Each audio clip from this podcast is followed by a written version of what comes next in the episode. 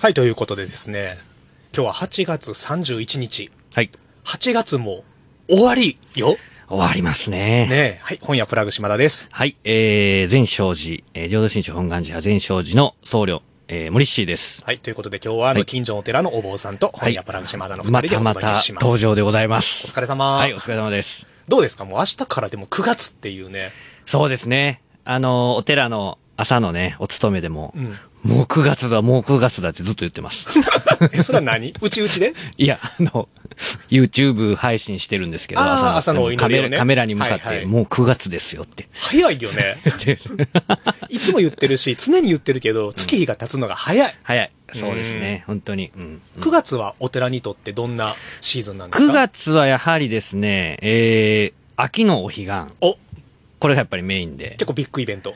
そうですね、やっぱりね。そうですね。お盆が終わって、すぐこの秋のお彼岸があるっていうのはね。うん。はい。9月はやっぱお彼岸ですね。なるほどね。はいはいちなみにお彼岸とは、お彼岸どとうどういったおイベントなんでしょうか、えーっとね、彼岸っていうのは何を意味するかっていううと、ん悟りを開いた境地を意味するんですよ。なるほど。えーまあ、お浄土っていうことですね。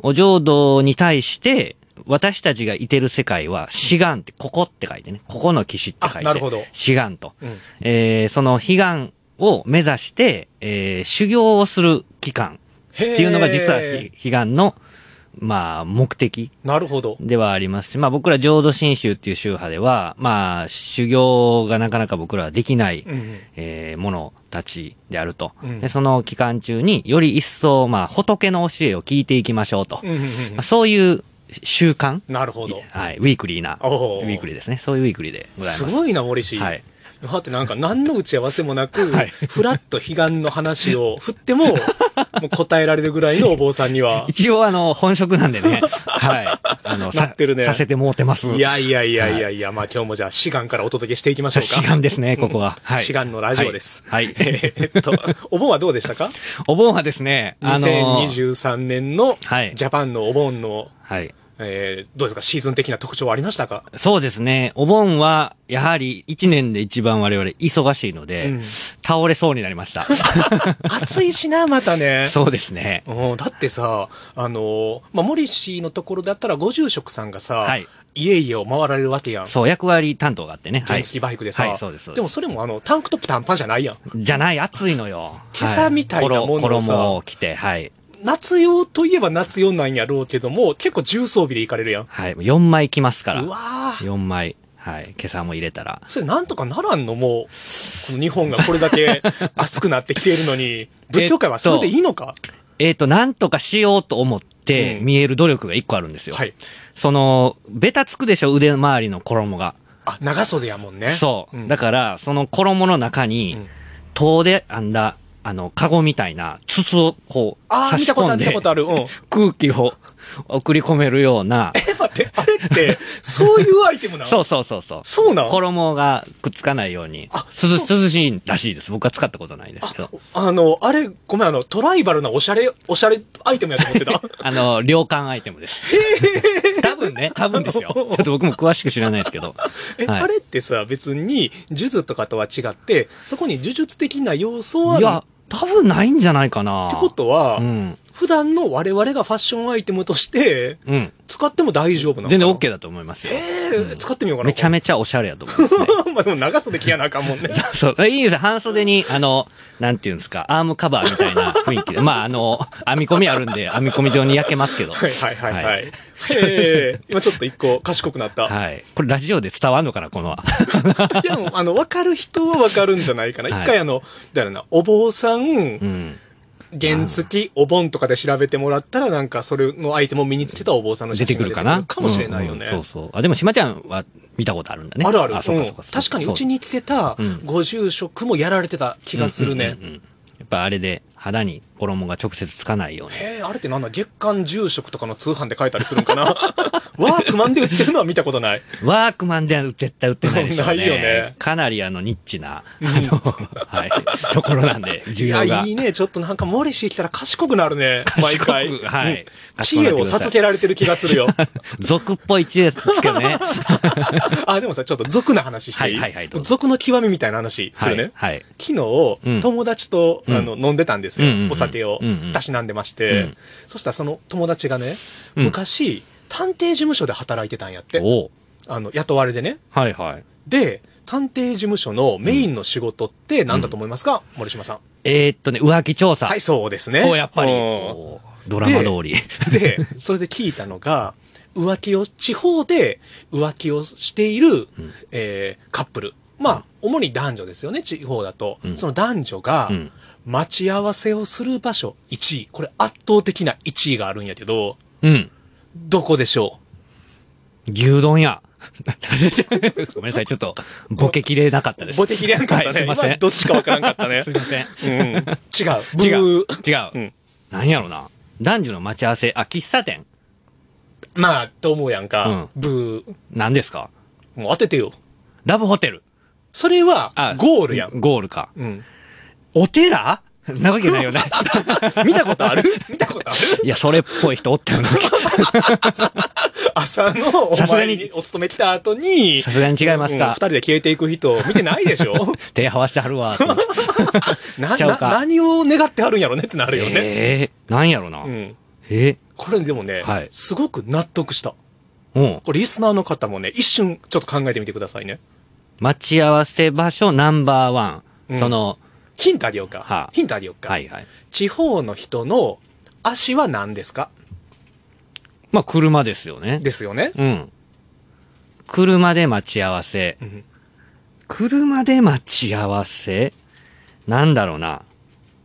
ドライブインシアターとか、まあ、え、あのね、違うけれど も、発想的には間違ってはない。間違ってやない。うんマリーナシティ これわかちんょなっいです。とね、ちょっとだけ近づいた。近づいたんうかい。ん。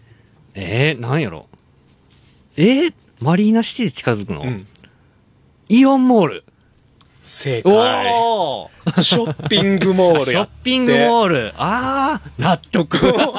だから車2台できても、何の違和感もないやん。ないで、なんやったらそこでもし2人でいるとこを見られても、なんかばったりあったでもうんうん言い訳が効くし、で、その後はもちろん1台の車でどちらかにお出かけには行くんやけれども、志願から彼岸の方に行っちゃうんやけれど も、うんあ、違うね、これちょっとごめん、仏教ジョークがちょっと滑った違うけども、はいはいはいまあどっかお出かけするんやけど、はい。車を1日置いてても、うんお金がかからないし記録に残らないから足がつかないっていう、なるほどな。うん広大な敷地の駐車場でそカモフラージュできるし。うで帰 ってきた時も別れやすいっていうあーなるねほどな。時間差でちょっと買い物してから一人は帰るとかもできちゃうっていうおーこれからはイオンモールだ。あんまりね、あんな個別の名前出したらあれですかね。ショッピングモールですね。ショッピングモールです。ショッピングモールショッピングモールですあいませんのすいイまオせんンモールが正解 じゃない、うんイオンモールに代表されるショッピングモールが正解ってい。ショッピングモールですねはいうすごいでもなんかさ、へえじゃない確かに。うん。あ、じゃあ何その探偵さんはそこにこう張り付くわけまあでももう元々はあの誰かからの依頼やから、あうん、ショッピングもあのついてったらあまだショッピングモールかいみーたあいなな。そういうことですね。ううんーん。あ、なるほど、なるうほん、ど。まあでもそう探偵さんってすごいピンとくるけど、うんひょっとしたら普通のあのなんていうかな依頼者がん依頼者のパートナーからしたら隠したい方からしたら、うんうんうんうんショッピングモールに行ってたとしたら探偵に連れられてても探偵さんまあショッピングモールか買い物かな、うんじゃあ今日は何もないな帰ろみたいなことになるかなとか思う人もいるんだろうけれどもなりませんみなんりなませんねそうしてるからっていう、プロはもう知っているとそう。そうそうそうお気をつけくださいなるほどいやーそうか。これからショッピングモール行ってそういう人見たらね、気にな りますね。気になっちゃいますねはい。意識しちゃうな。っていうね、はいうん今週またあの皆さんにいろんな知恵をはい。させていきたいとあー勉強思いにななったがら。な。どうですか、森島さん、最近勉強とかあ、されたりしてますこれね、あの、最近私料理にハマってましてね。お、料理はい。えこの話もう出していいんですかあ、全然いいですよ。いいですかああの、のもっと貯めておきたかったいや、そんなことないですけど。あのー昨日か、うん。昨日あの、料理教室に生まれて初めて。あ行ってきたんですはい。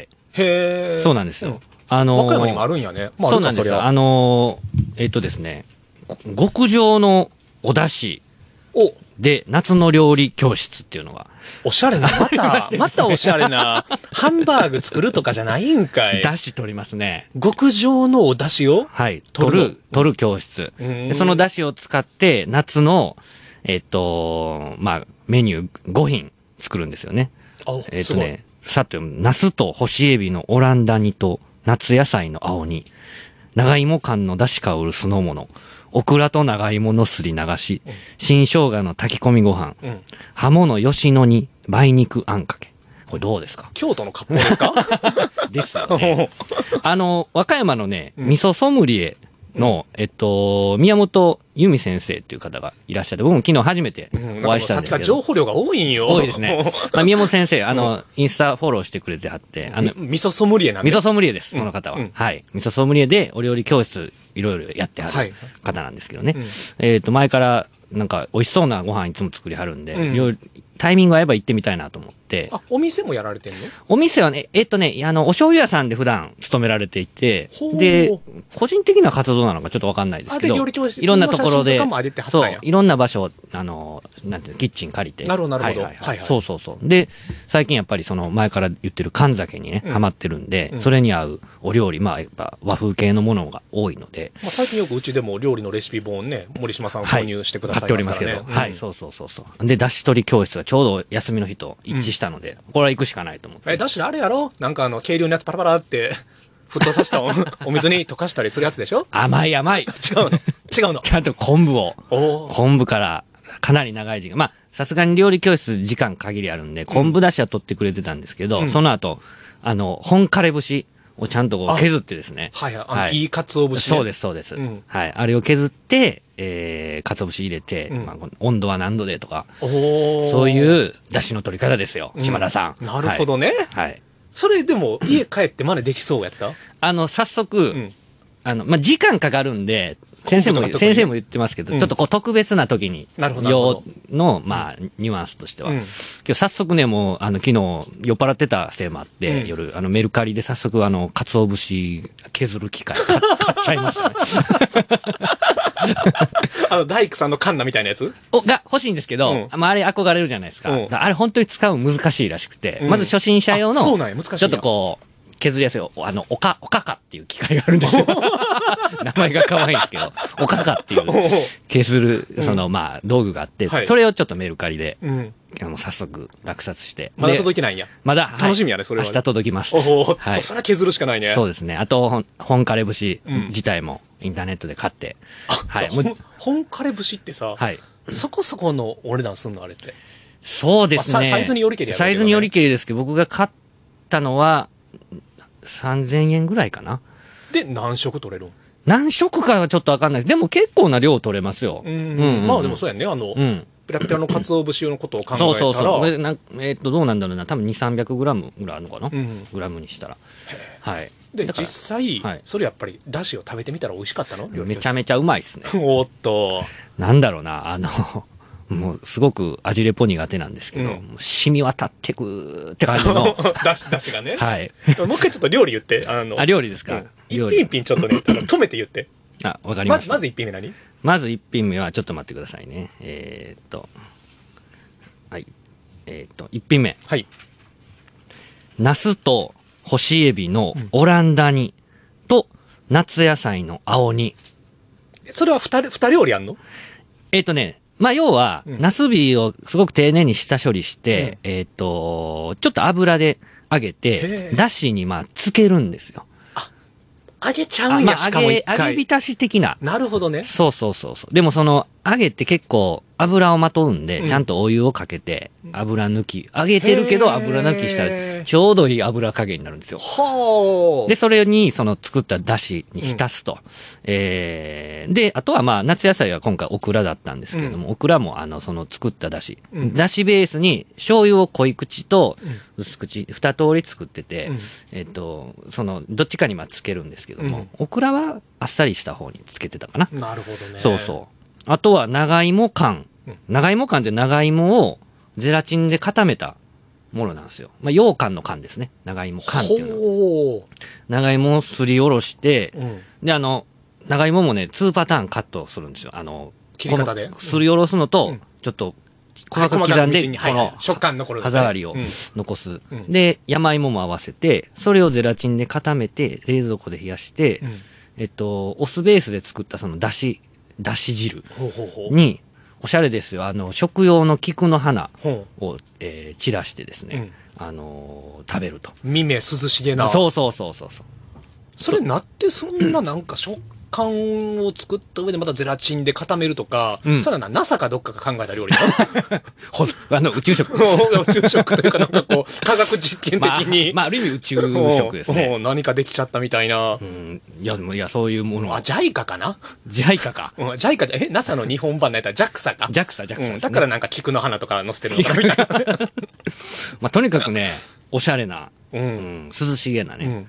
そして、オクラと長芋のすり流し。これは、あの、オクラと長芋をミキサーで、うん。こま、攪拌してね。うん。そこにだしを加えて、えーこう、なんだろうな。まあ、簡単に言うと、とろろみたいな雰囲へえ気の。あ、、まあ、それ流しやもんね。そうそうそうそうそうそう。あとは、新生姜の炊き込みご間違い飯。なく美味しいですね。これも出汁入ってるの。だし入ってます。うだし入れますし、面白いなと思ったのは、あの、厚揚げをう、ん。本当にね、1ミリ四方ぐらいの、うん。に細かく刻み込んで、ほうほうほう。でも食感とかも残らないんですけど、それを隠し味で入れるんですよあ。なるほどね。じゃあ、その、コクが出はいると。はいはい。で、新生姜を、まあ、針みたいに、うんナ細さに切って、土鍋で炊くと。おっと。だし入れてねおっと。めちゃめちゃうまいですよおねっ。とえで、最後、ハモの吉野には、あのー、吉野くず、くずですえ。ね。うん。くずをハモにまとわせて、うんさっとこう湯引きしてですね、うん。そのだしベースに作った、普通あの、ハモって結構あの、梅だけちょんってつけて食べるでしそょうですね。じゃなくて、だしで伸ばして、吉野くずでちょっととろみつけて、あんほう梅あんかけにするんですよ。またおしゃれな。またおしゃれな。そう。で、その付け合わせは万願寺唐辛子を先ほどのちょっと濃いめの方のだ,、だしプラス醤油のうんものにひ浸して、うんえー添えると。というお料理が明日から全勝寺でいただけたり。それちょっと他別で時給もらっていいです かかなり時間かかりますんで。でも、それ実際さ、まあはいもう本当に料亭料理やん、すべてさ。料亭っすよね。うん、うん確かに。ただ、やっぱり一回並ぶと家ではどう真似できそう。あ、いや、でできると思います。できると思うう。んただ、いっぺんにこの5品作るのは、うんやっぱり超大変なので、かなりまあ、手手際,、手際がね。良くないと。うんうんでも、あのーすり流しとかす、ほんと簡単にすぐできへるし、ーまあ、だしさえ取っておけば、うんちょっとストックして、はい、いつでも。いいねうん。料理教室いいな。ちょっと行きたくなった、今。めちゃめちゃ楽しかったですよ。うんうんしかもさ、まあ、勉強にもなる、まあ、料理知れるのも面白い、うんで、プラス食べるから美味しいわけやん。そう、美味しいんですよ。うん。めっちゃいいね。うん、もう、まあ、お昼やったんでね、うんちょっとノンアルコールだったんですけど、はいはい。飲みたかったですよね。ね、なるよ ね。その料理やったらね。はいもうな、ぬるかんか。まあでも、キュッと冷たいビールでも気持ちいいぐらいの。はそこの、ね、もう 教室のある生徒さんは、あの、うん水筒に酒を入れて持ち込んでるっていうあ。あ、噂そうか。もうそも聞きまのし人はね、もうね、来なくていいですよ。た。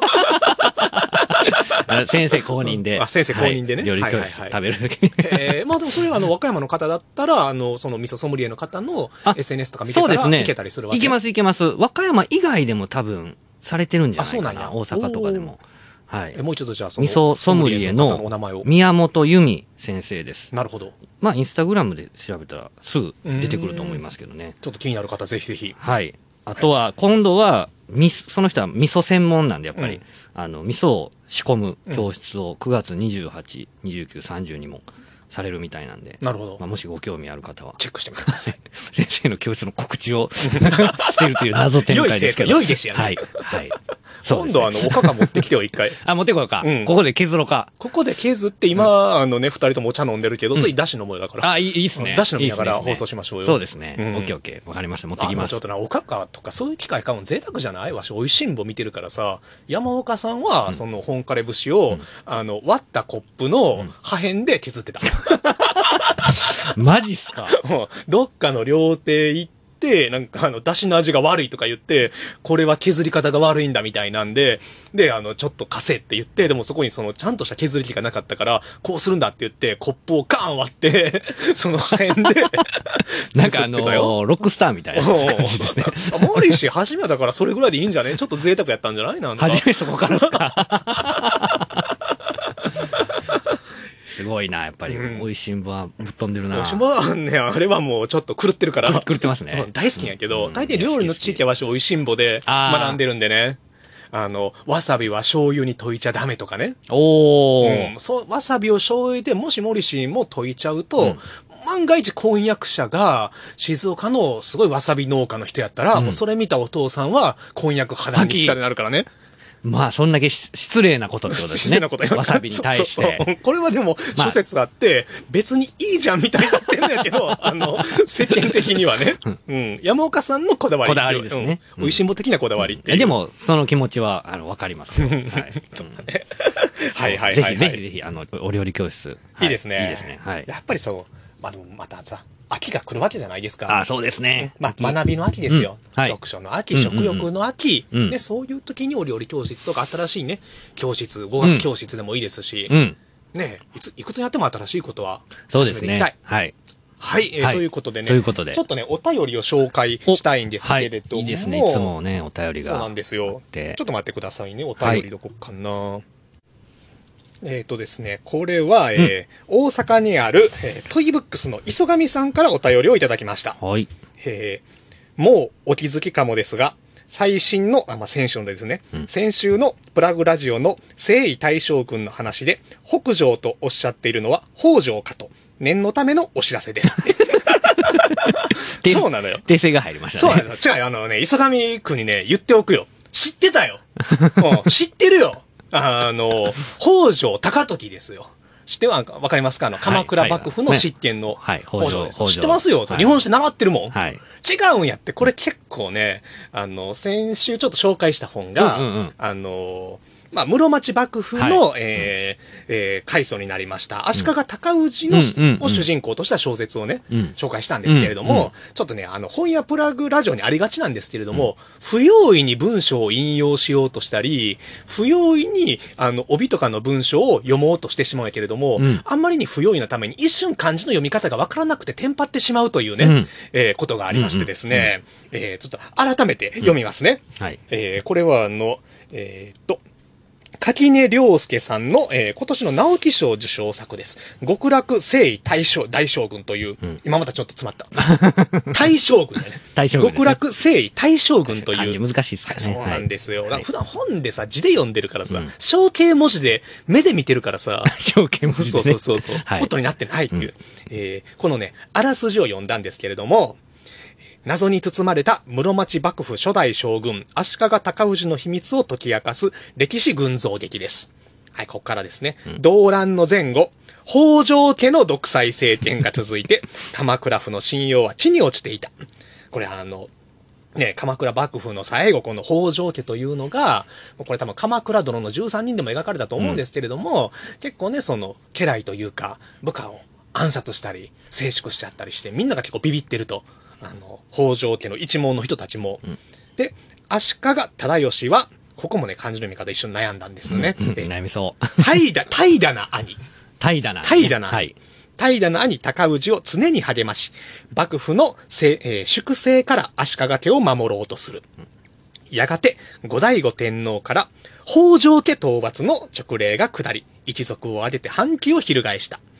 一方、足利家の重臣、河野諸直は倒幕後、朝廷の世が来たことに愕然とする。後醍醐天皇には武士に政権を委ねるつもりなどなかったのだ。怒り狂う忠義とともに高氏を抜きにして新生幕府の樹立を画策し始めるという、うんえー大河小説です、うんもうねこれねあの、まあ、先週途中まで読んでて、うんえーその、えー先週の間に読み終わったんですけれども、うんうんこれも最高に面白かった超面白い、うんやばい直木賞。直木賞すごいさすがやねさすがなんですね。うん、あのえー二段組で、ああ、えーええ、二段組だ。 550ページあるんですけれどすもごい量ですね。そうでもねまあめちゃくちゃ面白いから、うん。 2週間あれば普通に読める読めんちじゃゃうないかなと思いますね。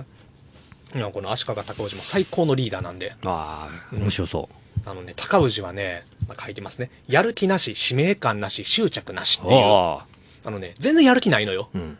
この、北条、北条家ですね。北条家。北条、今、今ちょっと危なかったです危かなかった。ほら この北条家の世の中で、えっと、足利尊氏は、うんこの、あの、足利家の中でも、えー側室の子供だったから、うん全。然期待されてなかったあよあ、ねそうか、そもそもね。そもそもがね。うんうんで、この高氏と弟の、えー、忠義がいるんやけど、うんこの兄弟ら別にみんなからほぼ無視されてたんようんね。おーうん、さらにこの、えー、高氏は、あの、ちょっと抜けてるところがあるんじゃないかと、うんうんいつもぼんやりしてて、うんうん何考えてるかわからんと、うんっうんていう、あの、一族の中でもあんまり軽視されてた兄弟二人が、ひょんなことから、この、えー、高氏というのが、あの、足利家の当主になっちゃうんよね。 うん。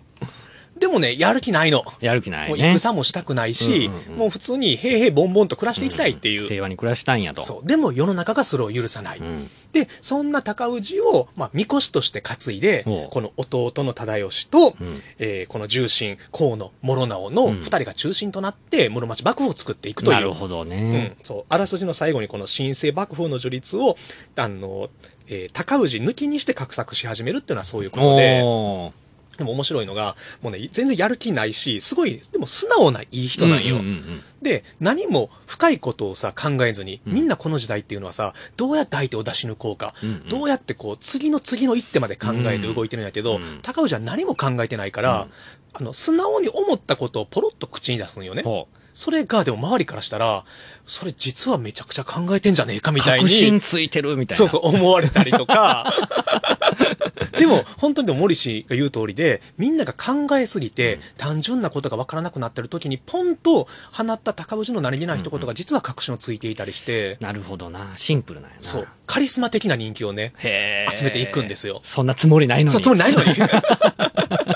で、実際にトントン拍子で上がっていくんやけど、うんでも別にその、ぼんやりして適当なことをポンポン言ってるだけではもちろん、うんそんなね、うまいこといくわけはなくて、うんそれは陰で、カリスマの陰で、実は実務はこの弟と、なるほどな。うん、あの、番頭さん的な、えおーー河野の一門が支えてるっていう話。で、じゃあ前半もだからさ、超面白いのね、その、えー、みこしに担かれた高氏をみんなが勘違いしていて、で、弟の忠義的には、これをまたね、この兄弟超仲いいんよね。だかおーら忠義的にはこう、兄が兄ちゃんがね。カリスマになっていくことで、自分は別に影でもう、ん全然別に悪いとは思ってない。うんうんうんうんただ、でも高氏がポンコツなことを知ってるから、うん周りの奴らがみんな、高氏すげえってなって、また高氏信者が増えた、みたいなので、ちょっと釈然もなしるないほとどころもあるという。絶妙なこの嫉妬みたいなのがこそうなのね嫉妬というかなんかみんな分かってねえな、みたいあみん分かなっ。てねえなっていう。うん。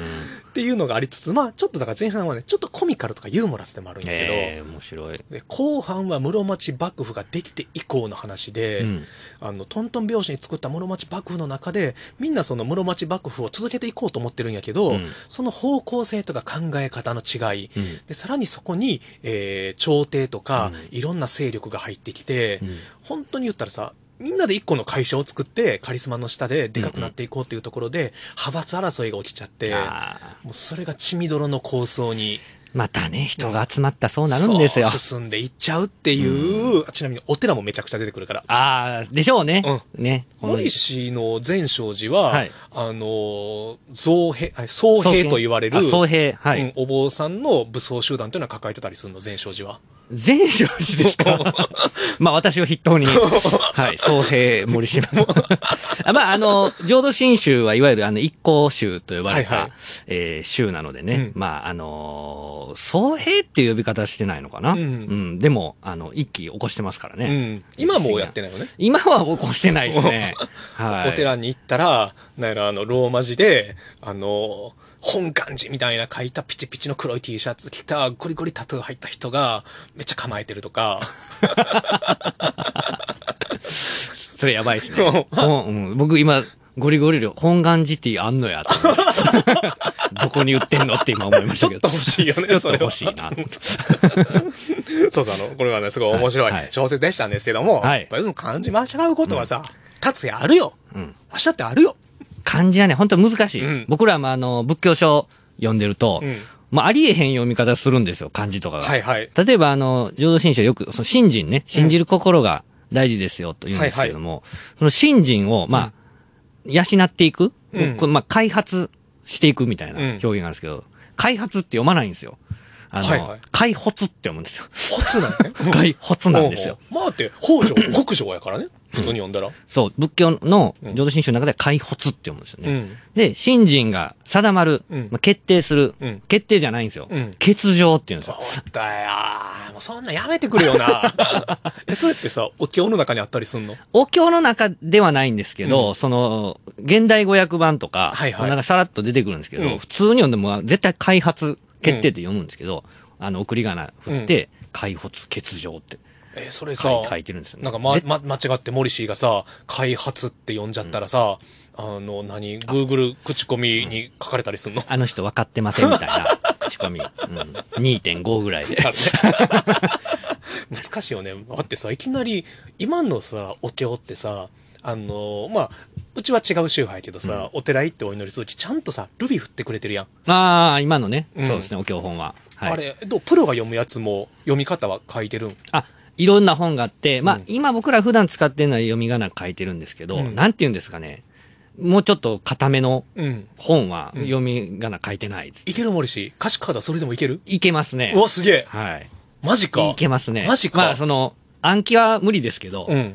振り仮名なくても、まあもう読めますまね。あ、フレーズでちゃんと覚えてるからそうですね。もう、うか。んまあ、一応なんて言うんですかね、その、並びは覚えてるんで、シャーリー氏なんて普通の人読めやんよ。あね、しあの、シャ、シャリホツとかね、うんそうですね。読めないですよ。うんはい。あでもあすごいでの、すね旧漢字とかも多いですし、まあ、あの、とにかくあの、はい磯上、はい磯上くんは、あの、いつも聞いてくれてありがとう って。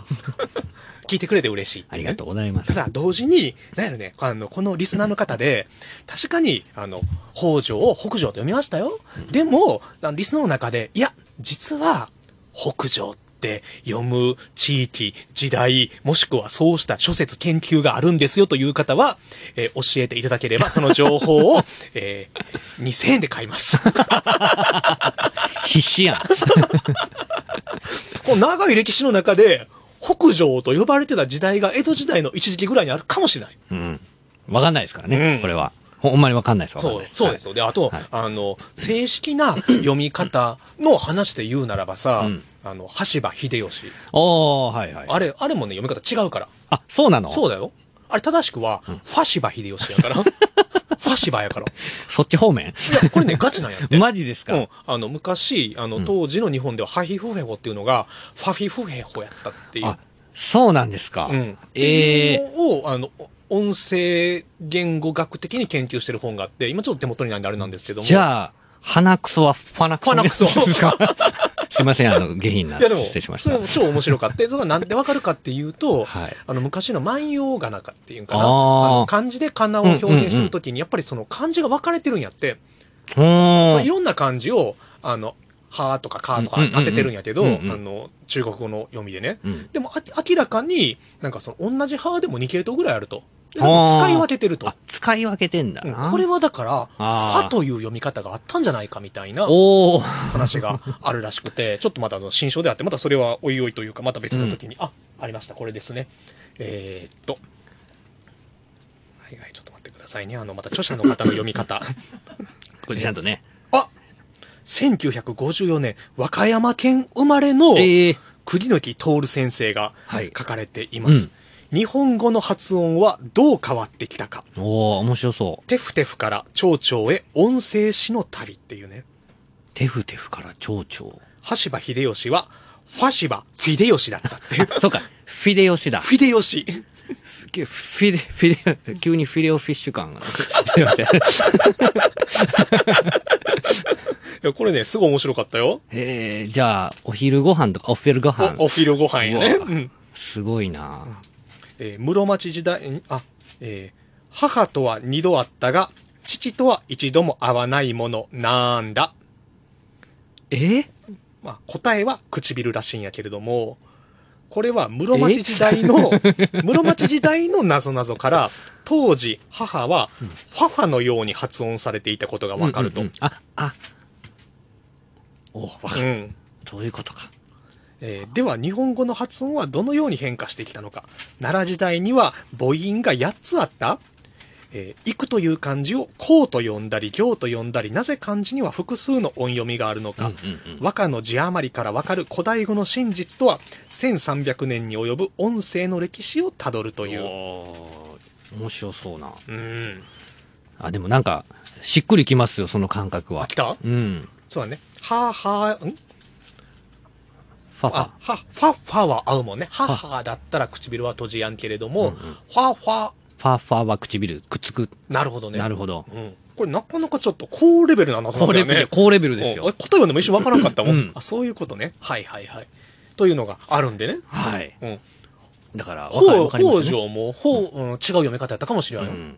ね、北条だったかも。 違う。はい、あの、いす、いすがみくん、あの、ありがとうございはいまし、た。ありがとうございます。はい、ということで、えー今週も本屋プラグラジオ、はい始めていきたいと思います。よろしくおは願いします。よろしくお願いします。